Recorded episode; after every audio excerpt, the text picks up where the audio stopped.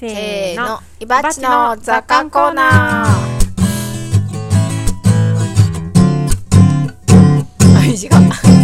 はい、このコーナーは有機農業歴18年の伊庭さんの考えがどれだけ傾いてるのかを楽しむコーナーです。すね傾く人はその人が生きた証人生の奇跡です。どんどん傾いていきましょう。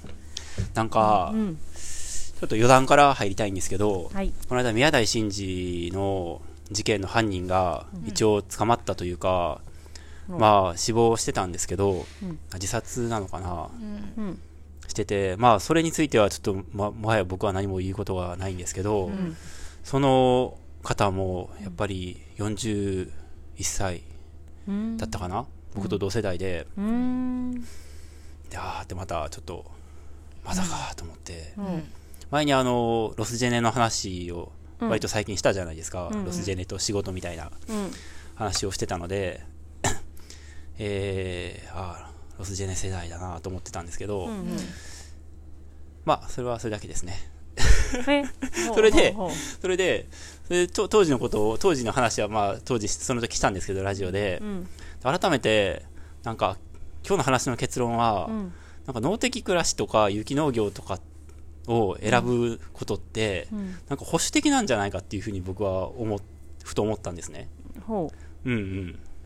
で、まあそれが結論なんですけど、う。ほえー、まあだから何って言われたらそれだけ何もないんですけど、でなぜそう思ったかをちょっとだけ説明すると、はい説明する回なんですけど、う。今日は。はい。なんか当時、僕は20年くらい前の話ですけど、その、僕の周りとかで、その農業とか雪農業とかをしたい人っていうのは、僕の周りには少なくともいなかったんですね。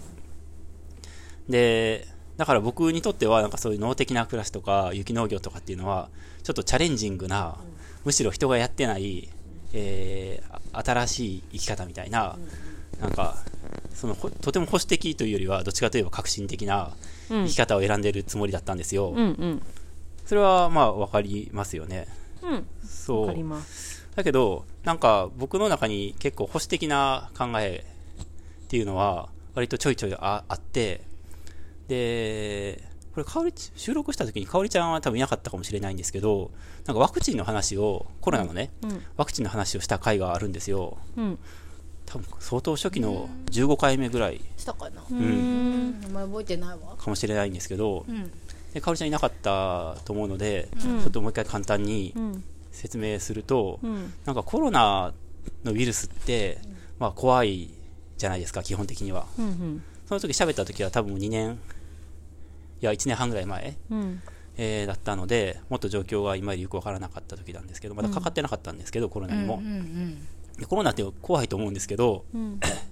で、でもそのウイルスという意味では、コロナっていうのはそんなに得意な存在ではないじゃないですか。うん。でこいこれまであった、えーコロナウイルスの、えっと、亜種の一つみたいな、うん。まあ、ちょっとその未知ではあるけど、うん。えーっていうウイルスじゃないですか、ん。だだったと思うんですね、うん。だけどそのわその時に出てきて、まあ、みんなで打ちましょうって言ってたワクチンってなんかもっとわからないワクチンだったと思うんですよ、うん。でそのこれまでのワクチンとか生ワクチンとかなんかその乾燥したワクチンを増殖したやつとか、うんみたいなこれまでの従来の作り方とは違って、うん。なんかよくちょっと僕は理解できなかったけど、新しい作り方でできたワクチンで、まだ効果はよくわからないけど、ともかくこれをみんなで打ちましょう。今はこれしかないんですっていうワクチンが、あの、ワクチン最初なかったから、そもそもが。で、その作られたワクチンで、メッセンジャーなんとかワクチンみたいな。で、その時のそのワクチンの専門家とかも僕はラジオで聞いてたやつとかでも、まあ、割と有名な人とかもね、まあ、これはある種その社会実験なところがありますみたいな風に言ってたんですよ。で、そ でもそれを分かった上で、でももうそれを打つしかないからみんな打ちましょうって言って、打ってたと思うんですね。うんで僕は結果的には今ワクチン打ってないんですけど、んだからなんか、わまあ、コロナも怖いけど、ワクチンってもっと怖いよねって思ってたんですね。うん。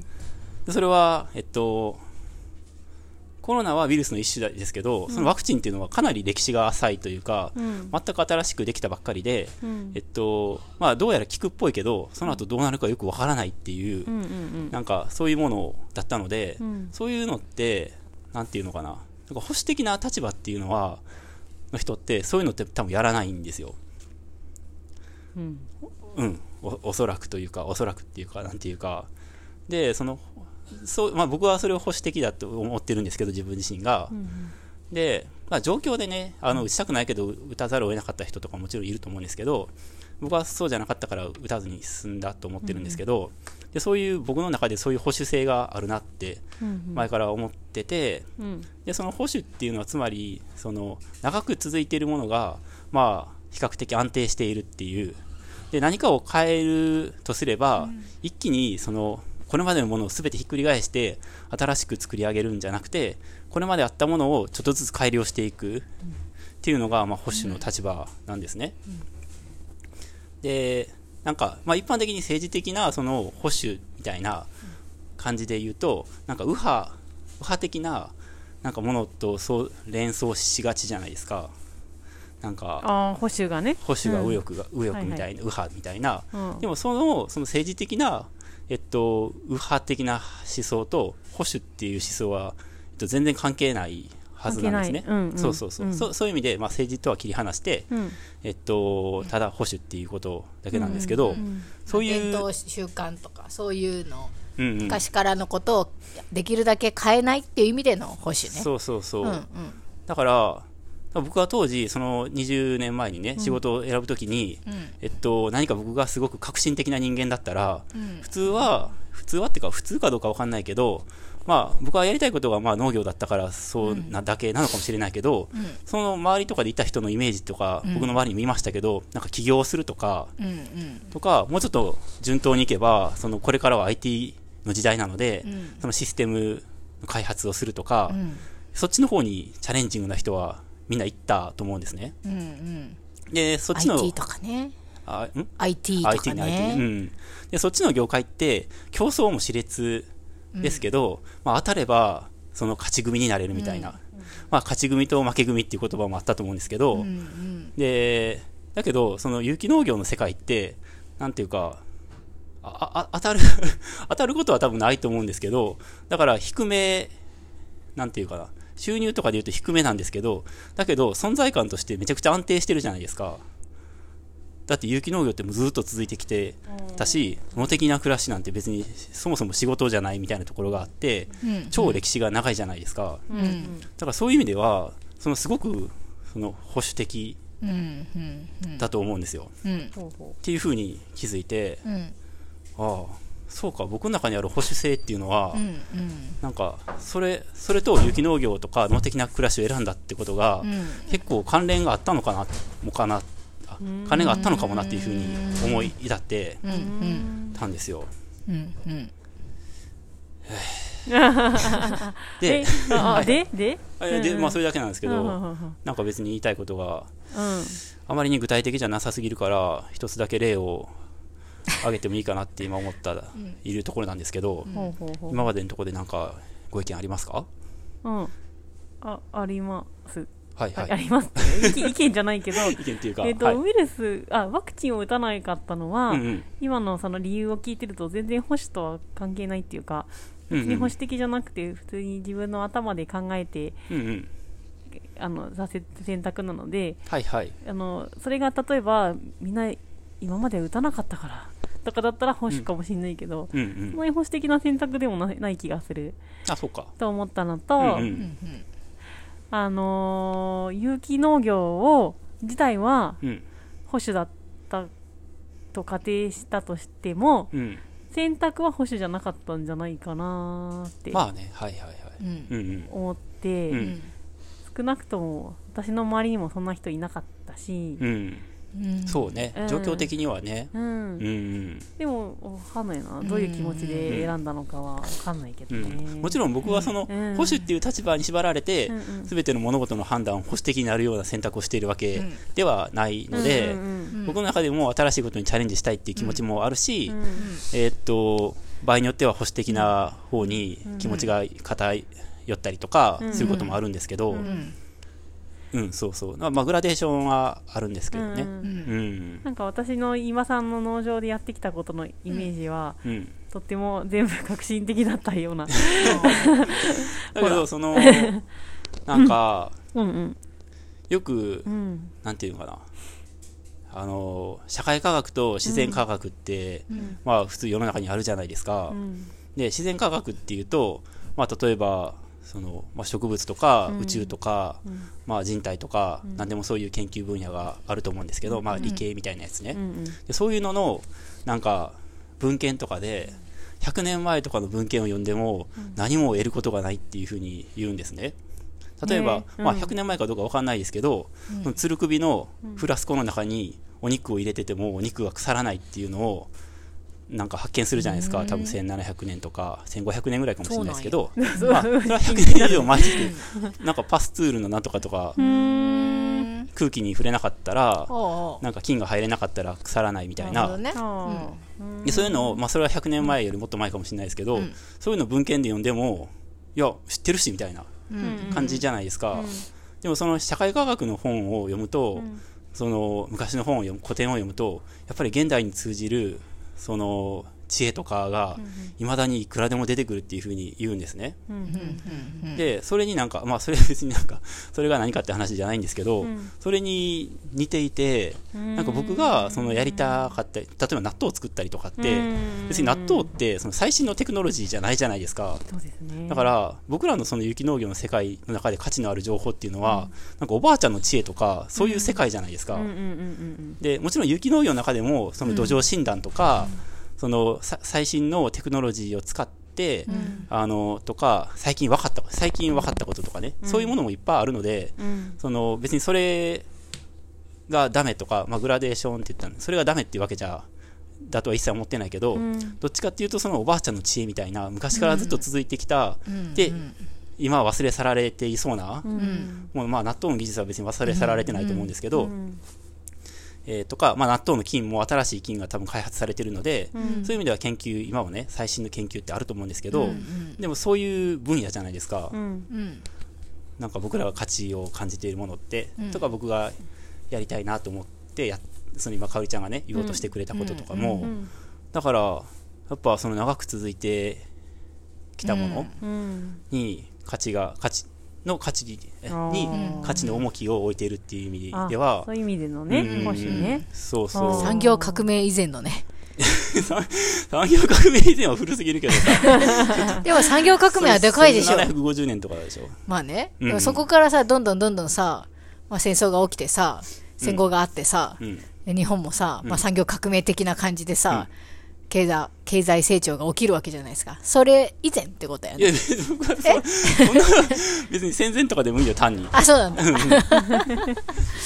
んか僕が今興味あるのは、ちょっとその話を広げてもいいですか？はいなんか、麦芽糖を作りたいと思ってて、あで、あビールのなんかだっけ？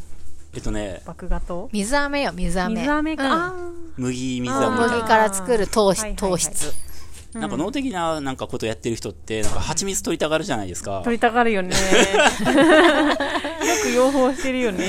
で、僕もご多分に漏れず、蜂蜜取りたいなと思って、なんか蜜蜂の小屋をね、作って、で誘引のなんか、その薬品みたいなやつとかを買ったりとかしたんですけど、なんか来ないんですよ。で、まあ相当難しいし、結構運も、運もあるじゃないですか。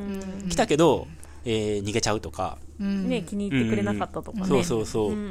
うん対動物は大変ですよね。かなり、まあ僕はそう普段も動物抱えてるし、で、仮に来たとしても、その日々、そのミツバチの、まあこれ、ミツバチの世話が発生するじゃないですか。うんうんで、まあこれは僕はあのミツバチが来なかったから、まあ半分愚痴でもあるんですけど、うん。でそんな、その不安定なものに、おはちょっと頼りにできないじゃないですか。糖を得たいとかね、そうそうそう。はいはいで、まあ今愚痴ってるんですけど、ん。で、もう自分の力で糖を得た方がいいと思って、うんかといってサトウキビとか天才とかを栽培するのもちょっと、うん。あの、無理もあるのでう、ん。で、ハディさんがもち米作ってるじゃないですか。で僕大麦作ってるのでう、ん。ビールとかも作る作る時があるので米も使うんだ。でもち米と大麦があれば、うん。あの糖が作れるんですよ。フュージョンだ。ンフュージョンフュージョン。ハディとうん伊庭さんのフュージョンで。でそういうのって割と昔のおばあちゃんの手作り、はいはい、えー麦芽糖みたいなのとかそういう本とか、うん。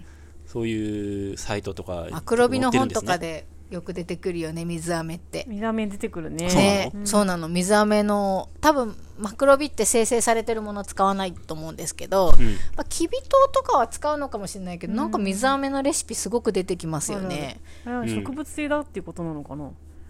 うん、蜂蜜は動物そうですね。性だから使わないのかな？ああー、そういうことかもしれないですね。わかんない。全然わかんない。どうなんだろうね。ううんん。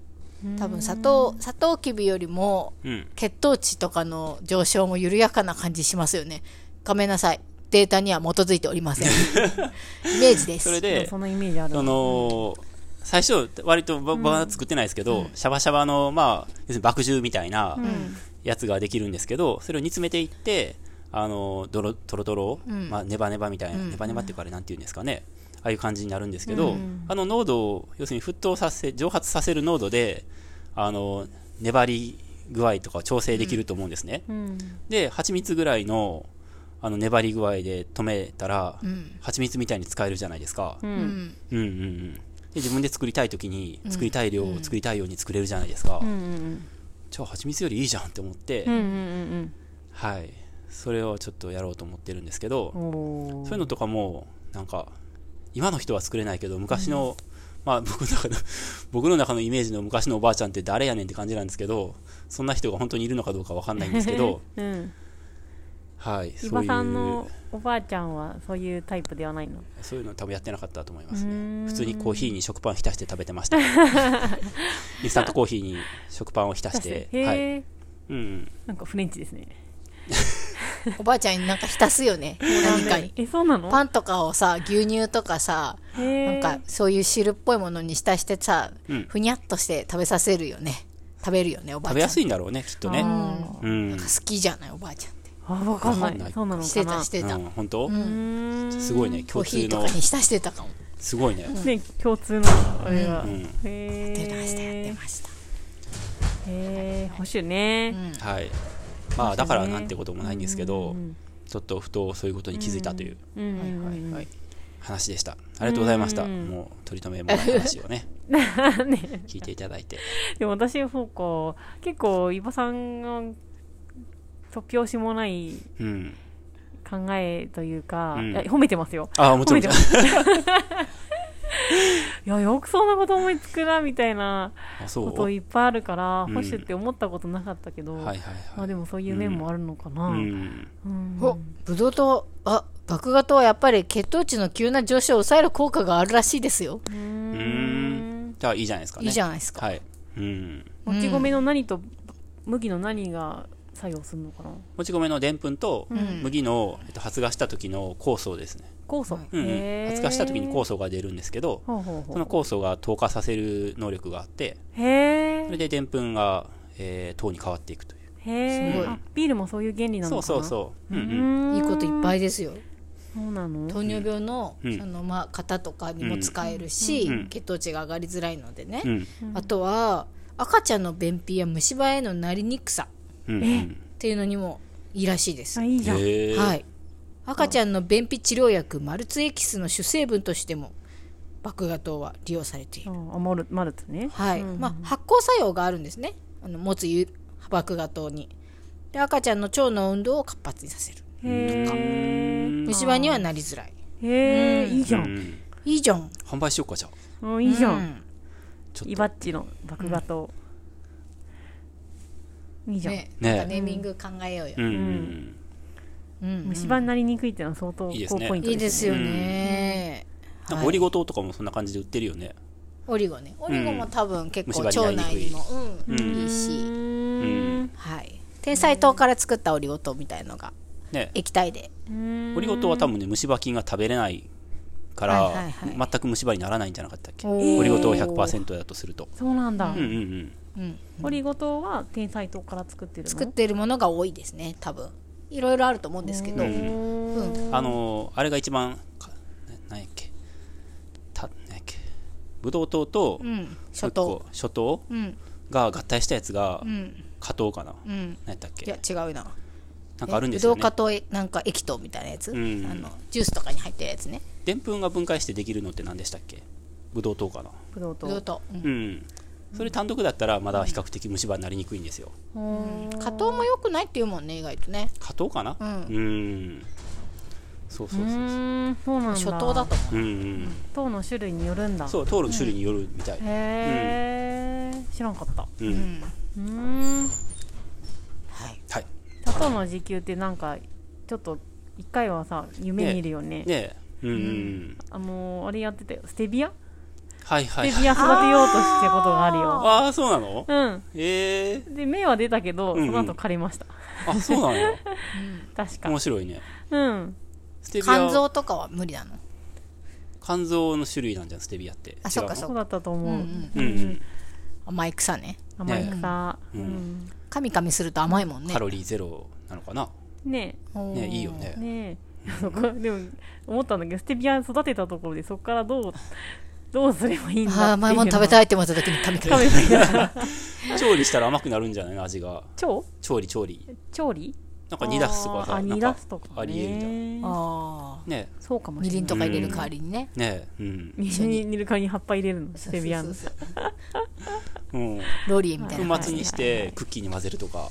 ああそれはいいかもね。ね。えうん。あ甘味料で言えばそういえばみりんも作ってるあ。あ、そうだね。うんうん、はいはい。あれもねもち米やもんね。あれももち米ですうんうね、ん。もち米と焼酎？米麹と焼酎うん。うんだったかなうん、はいはいじゃあまあそれができた時にはまた報告します。はいうん。うんすごいねそれでさそれとはい。麦芽糖と、うんラードと農場の小麦とか、卵とかで完全自給のね。クッキーとか作れるんじじゃないの、おー。確かに。うん。本当だね。そうなんですよ。そうそうそう。だから甘酒は作れるんですけど、うんうん甘酒入れるとクッキーが多分なんかし結構ドロドロにソフトクッキーみたいになっちゃううんうんうんなと思って、ん。もっとちゃんと糖度が高いものが欲しいなと思ったんですよね。うんうん。すごいね。完全自給クッキーはねすごいね。なかなかないね。油もあるからね一応ラードはラードねがあるからね。うん。チンスコーっぽいものが。ね。ううん。ん。イバスコすごいすごい。はい。ーはい。じゃあ最後のコーナー行きましょう、はい。いいですか？はい。はい